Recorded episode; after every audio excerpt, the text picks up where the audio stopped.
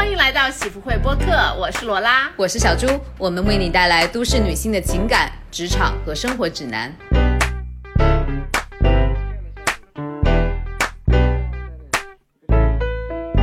Hello，大家好，我是罗拉。呃，这一集的喜福会呢是我的 solo 来跟大家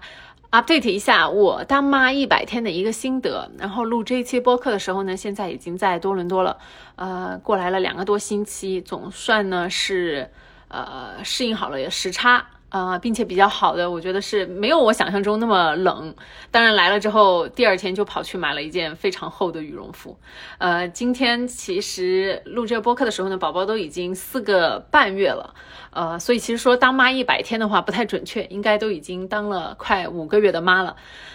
总算想说的是自己比较能够上手了一些，但是还是要再次强调的呢，我觉得还是忽略了，不忽略了就是。嗯，就是感觉怎么样？就是低估了，就是做母亲这件事情的一个呃工作量吧，可以怎么这么讲？首先想要来跟大家更新一个情况，就是呃我的母乳情况。因为上一次的播客里，我跟小猪讨论了很多我觉得的母乳的不自然，以及这件事情对我造成的包括心理上的困扰也好，还有身体上的不适也好。那我现在想要更新的一个情况呢，是在呃经过五十多天吧，差不多的一个磨合之后，我觉得事情开始变得顺利了起来。那我和宝宝呢，也就是互相都熟练了，就是关于在喂奶这件事情上面，并且我觉得在经历了五十多天，就是每时每刻乳头都在疼痛之后，就是现在终于好了一些。就是，但是我我想说的一件事。因为之前宣传的都是讲啊，如果宝宝吃奶的姿势正确的话，你是不会有任何的疼痛的感觉。但我觉得这句话真的非常的扯淡，因为随着宝宝的长大，他的力气会越来越大，他吃的时候，其实我觉得真的还是会比之前更加的痛。但是呢，因为你自己已经锻炼出来了，所以你的乳头其实我觉得已经练成了一个铜墙铁壁了。所以其实你自己对痛的感觉会减少，而不是是说好像哦，你们两个已经磨合好了之后呢，这个小朋友就会吃的很棒，然后你就不会感觉有任何的感觉。我觉得真的就是扯淡，就是母乳这件事情真的是非常费妈的。我觉得我在身边。所有的呃女生朋友，如果是喂母乳的那个妈妈的朋友里面，没有一个人是跟我说过他们是非常顺利到，就是完全宝宝就直接上上手的，就上口的。就所有的妈妈都会跟我分享过，自己有或多或少这样那样的一个喂母乳的一个怎么样自对自己身体的一个不适的感觉吧。所以我觉得我自己比较幸运的呢，是在经过了快要两个月的时间啊，终于。呃，算是变得比较自呃比较轻松了，然后真的是上路了之后呢，我觉得就是喂母乳这件事情对我来讲，一是比较方便嘛，啊、第二个呢是对宝宝肯定是最好的一个营养来源，所以唉。所以现在也觉得很开心吧，但不得不说这件事情上路真的是蛮难的。然后就是这里想要再次呼吁，我觉得关于对呃喂母乳这个事情的讨论实在是很少，所以我很想要大家，就是如果你是有这个打算的朋友呢，就是可以有一些心理或者知识上的准备。那这样子，当你面临到一些困难的时候，我觉得不至于这个崩溃来的特别的突然，就像我当时一样。嗯，另外还想跟大家。Update 的一个情况呢，是当时我也聊到过自己的一个产后抑郁，那我觉得基本上也是在我母乳的这个事情啊、比较顺利了之后，我产后抑郁的情况也开始慢慢的变好了，嗯，但是不得不讲的呢是。就是我觉得对于产后抑郁的事情还是不太重视，包括我跟一些就是刚刚家里也是生过小孩的。呃，爸爸们聊天，然后他们会觉得听到我的产后抑郁的经经历，觉得很吃惊，就是他们觉得怎么会这样，嗯，所以对这件事情的认知度，我觉得还是不太够吧，所以也是很想要呼吁一下对这件事情的一个重视程度。那如果你身边有这样的一些朋友的话，真的要鼓励他们，就是多倾诉、多交流，甚至是寻求一些专业的帮助。呃，接下来我觉得当妈一百天。正式开启的话题的话，首先想要聊一聊生活的改变吧。第一个就是，我觉得我的一个生活的 routine 就是完全打断了，不是打断，而是完全的变了一种新的模式。呃，现在呢，其实是更加的早睡早早睡早起，但是呢，我的睡眠就是再也没有过，就是一觉睡到天亮这种了。就虽然以前呢，可能也是会偶尔半夜起来，就是去出个工，但是现在呢，真的是睡眠会，呃，这么四个多月以来就没有睡过一整觉。嗯，我觉得运气好的话，可能可以等到宝宝。半岁或者是七八个月大了，我可以开始睡一些，就比如说从晚上十十点啊到第二天六点这种比较连续的一个睡觉。但是至少到目前为止呢，每天晚上的睡眠时间就是运气好的时候呢是起来一次给宝宝喂奶，那不太好的时候呢可能是三次这种醒来。所以其实我觉得对，但是 真的讲实话，就是 第一个月的时候会比较难吧。到了后面，其实你。都已经习惯了，就是睡眠被打断这件事情，嗯，怎么讲？我觉得 就是讲起来，其实还觉得挺心酸的，就是感觉连觉都睡不了。但其实我觉得对我自己的一个精神状态的影响就还好，呃，就是到后面你比较习惯了这种作息了之后，其实我觉得对我自己的不管是皮肤状态呀，还是精神状况，其实都没有一个太大的影响了。嗯，但是其实前面第一个月还是觉得蛮难的。接下来还有一个很大的改变呢，我觉得是时间的一个占据，就是特别是像之前的话，我跟我老公两个人，我们有蛮多的一个二人世界的时间的，就是特别周一到周五大家上班就比较忙嘛，但是到了周末的时候，我们两个就会有。啊，一整个周末的时间，我们可以去干很多事情，他们看电影啊，在外面去乱逛啊，然后一起约其他的那种朋友们出来吃饭，或者是去别人家里面就是 party 一晚上，或者玩桌游玩一晚上这种。现在的话，真的就是这个时间就是丢失掉了很多，特别是前面一两个月的时候，呃，而且现在我觉得大家就是你会有很多碎片化的时间。因为你大部分的时间要投入在就是呃可能照顾宝宝这件事情上面，但是在他们比如说像，呃我有两个时间是我可以得空来。怎么讲干自己的事情的一个呢，就是他我喂奶的时候，他会是比较安静的。那这个时候我就可以干一些，比如说手机上面的活儿，就不管是你想刷一下什么小红书啊，什么回一下微信啊，或者是啊，我像偶尔比如说能编辑一下播客呀这种之类。然后另外一个时间呢，就是他比如说可以睡觉早一点，那我就要充分利用起来。他睡觉，呃之后到我睡觉之前这么一个时间段，就是来干。呃，自己想做的事情，不管是发呆啊，还是偷懒，或者是做一些工作，就你会有很多很碎片化的一个时间啊，不像以前，比如说我可以有连续不打断的什么三个小时、四个小时的时间来完成一一项任务，然后现在就没有了。就是我觉得，就是当妈之后，真的要学会，呃，一是 multitask，就是同时干很多种事；第二个呢，就是利用。各种碎片化的时间来完成一项任务，因为以前你做一项任务的就会被打打断成很多个片嘛。唉，所以讲到这里，我真的是觉得非常的 respect 那些完全独立自己带娃的那些朋友，我不知道他们是怎么做到的，我觉得真的很佩服他们。因为像我自己前面四个月的时间是完全由由我妈妈就是呃一直在。跟我们住在一起，然后再来帮助我带宝宝，所以他其实可以帮我分担掉很多的一些照顾小朋友的工作。但是其实这两个月，我们自从来到多伦多了之后，就是完全我跟我老公自己来，和包括像他现在如呃要回去工作了的话啊，就要我自己完全一个人来了。所以我并不知道我们之后的一个打算是什么，是每每周会请比如说十几个小时的人来家里帮我，就是请那种 nanny 保姆来帮我，还是说嗯。我先自己照顾宝宝，然后等到他更大一点，把他送去那种 daycare 日托，就这些我们都还没有想过，所以也是挺头疼的。真的就是做了父母之后，哎，就会有很多很多的事情要去发愁，要去要去那个想。呃，接下来还想跟大家分享的呢，我觉得是一个身体的改变吧。就是到现在为止，我觉得我基本上身体的一个状态算是恢复的很好了。像我之前也去做过各种体检，然后医生也告诉我啊，什么我的子宫啊已经变回了以前的那种样子啊。然后，但是不得不说，其实我觉得变不回去的是两个事，一个是体重，当然我觉得这个可能也是因为我自己没有就是做很大的运动或者在饮食上的调节。不过你知道很难，就是因为你在哺乳嘛，所以你其实也不敢少吃或者是节食或者是什么的，因为你很怕自己营养摄取的不够。所以反正我的体重是跟我怀孕之前比起来，我有十斤，就是。再也减不掉了，我不知道为什么，我不知道 这十斤长到哪里去了。第二个很大的身体的变化就是我的胯变大了，所以其实我并没有夸张，因为我就想说，我以前的牛仔裤，我真的是基本上不是基本上是彻底一条都穿不下了。就是我以前就是那些十几条牛仔裤，我现在全部只能把它们先暂时的收起来放在柜子里。我现在能穿的裤子就是我会去买一些新买一些那种弹性很大的瑜伽裤。呃，打底裤，或者是说，我就新买了一条牛仔裤，就是以前的裤子真的穿不下了，我就觉得，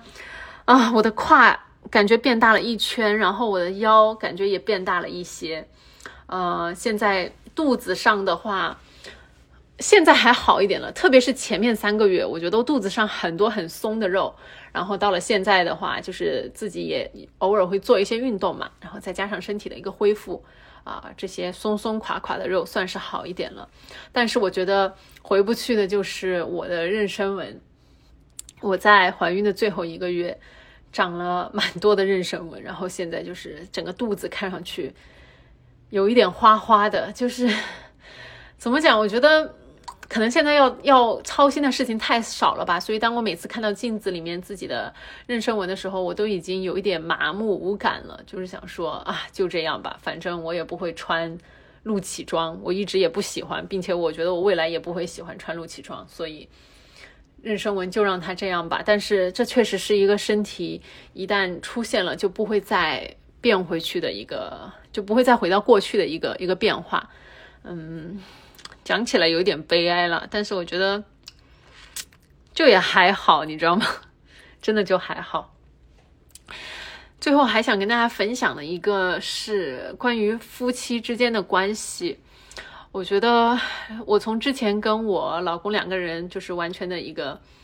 就是纯爱情的关系。怎么讲这种描述？这种就是我们两个以前就是。相爱的小情侣吧，到现在我觉得我们发展出来了一些战友和团队的情谊。因为就是你们两个当时当要同时去料理一个娃的时候，就你们需要很多的一个默契跟配合。然后这种默契感不是是说，哦，他心里面知道想要你想要什么礼物，然后他就生日给你准备的那种默契，而是是说你们两个在同时完成一项任务的时候那种互相搭配的一个默契感啊，真的。然后，嗯，我觉得我们两个互相之间就是也更加的能够体谅了吧？对，我觉得这种就是我我以前就是有时候经常在那个，比如在什么各种社交媒体上看到一些，特别小红书上看到一些女生会说把自己的老公形容成自己的队友什么的，然后当时还觉得。啊，真的就是从呃爱情的关系发展成为了一个战友情吗？然后我现在自己深有体会之后，真的是觉得，就你们的感情真的会萌发出一种就是队友战友的情谊，因为就是你们两个要在共同完成一项大任务的时候，真的一一是要打好配合，二是叫互相体谅，所以我觉得，而且我们两个互相之间的那种依赖感，就是也更加的加深了吧。呃，对，所以就是感觉自己的我们两个的关系又进入了一个新的一个一个阶段，或者是又有一定的升华了。所以其实这是一个比较好的方面。但不得不说，我们两个的二人世界的时间嘛，真的就是完全减少了太多。所以以后要想想办法，就是怎么把我们罗曼蒂克的那一部分的情绪啊，要再继续发挥一下。然后最后想要还是想要分享一下，就是虽然前面讲了那么多困扰，但其实还是要讲一下一些收获吧。嗯，我觉得就是一些非常简单的一些小事，包括就是当你发现宝宝。呃，开始笑了的时候，真的，他现在哦，就是在每次在我在给我吃奶的时候，他吃到吃到一半，他就会停下来对我笑一下，然后再继续吃，就像在跟你说谢谢你。就我觉得，这知道这样讲起来，感觉好像哦，不是什么一件大事，但其实我觉得当妈妈的话，真的就是从各种各样子宝宝的一些小事和小的一些改变和变化里面，就是找到那种感动感，和找到那一种就是成就，是支持我们 可能继续下去，或者是支持我们就是嗯怎么讲，就是更加照顾好宝宝的这么一个很重要的一个因素啦，嗯。然后呢，特别是宝宝现在早上起来都会对着我们笑，然后你就会看着他每一个月都会有一个新的变化。比如说啊，他慢慢的可以就是把头抬起来了，慢慢的他学会了自己翻身呐，然后慢慢的你就是会知道他的那些哭声，还有他的笑声的一些含义是什么，更好的去响应他的一些需求，你就会觉得你跟这个小朋友的关系逐渐的变强了。因为其实像我自己。觉得我把他生出来的那一刻，我的母爱感并没有就是想哦，一生出来看到这个宝宝，然后我的母爱就爆棚了。我觉得，而是是说，在呃逐渐的跟他相处、照顾他的过程当中，不仅是我对他的感情更加深了，我觉得他对我的感情也会啊更深了。就是我自己是觉得宝宝是认识我，现在是知道我是谁的，所以这个也是非常好的一个地方。然后，嗯。就是我刚才也分享过嘛，这几个月都是我妈妈在帮我，然后我真的是觉得说，像是家里面的那些长辈，或者是你自己的父母辈来帮自己带宝宝这件事情，我其实一开始我是比较不屑的，因为我是会觉得长辈带娃嘛，总会感觉有很多的矛盾。但确实也是，我觉得特别是当我妈妈再来的时候，前面的一个多月，大家因为我们两个已经非常长的时间不不住在一起了，就是最多住在一起的时候，就是春节的那么一个月。啊，一个星期的时间，到现在的话，就是我们需要二十四 twenty four seven 的在一起，然后这么多个月，我们前面真的还是磨合了蛮长一段时间，然后跟我妈前面也一直吵架，就像我第一个月嘛，我的火也很大，然后情绪也非常的就是波动，所以我们两个有很多矛盾，然后到了比如说，我们就慢慢的越来越磨合的更好，互相也比较体谅啊对方，然后呢，包括我们也。摸清楚了互相的一个生活的作息和习惯，也能更好打好配合了。其实真的四个多月的相处之后下来，我觉得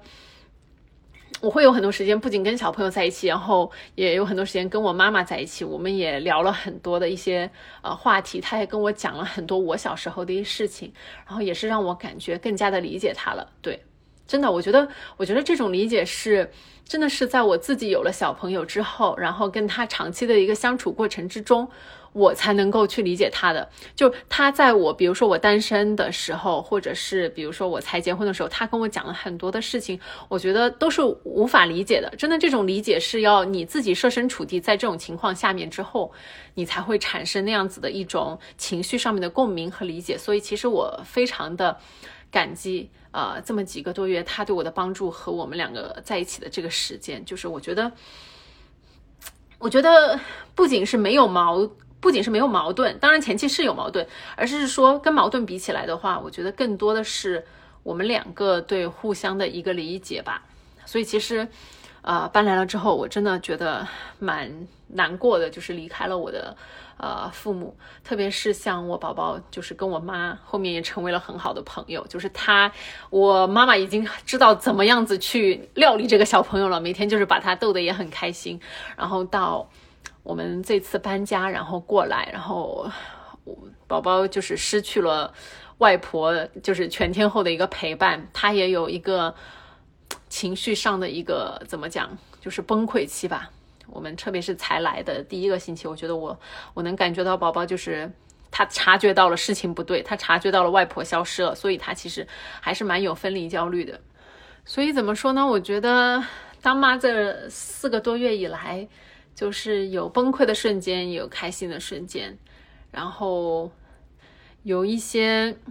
真的是对生活呃有了更多的体验。然后我真的是觉得，就好像自己到了一个新的环境之后，自己就会不由自主的，或者是说你就会逼自己去掌握很多新的技能和了解更多新的知识。嗯，所以说还是我期待我自己可能当妈半年的一个。一个感想和心得的一个分享吧，所以其实我觉得我现在在跟身边的朋友聊这件事情的时候，我也会可以更加全面的去分析，然后呢，嗯，我觉得特别是对于那种呃，我身边有比如说想做妈妈的一些朋友，我就会跟他们分享很多很多真实的一个情况。就是我其实不太想我的朋友就是把啊，好像要宝宝这件事情想象的就是非常的美好。Of course，它是很美好，但其实这件事情也 comes with 就是很多的一个怎么讲负担和一些要去克服的一个困难吧。就是还是希望就是能够让大家获取到各种各样子的一些信息和观点，然后你在做这个决定的时候呢，我觉得才会更加的不后悔吧。那我也是差不多要录完了，因为我能够预感得到儿子已经饿了，我要去喂喂奶了。那这期的播客就到这里啊，对，希望大家一切都好，然后我也在大洋的彼岸祝福大家啊，那拜拜。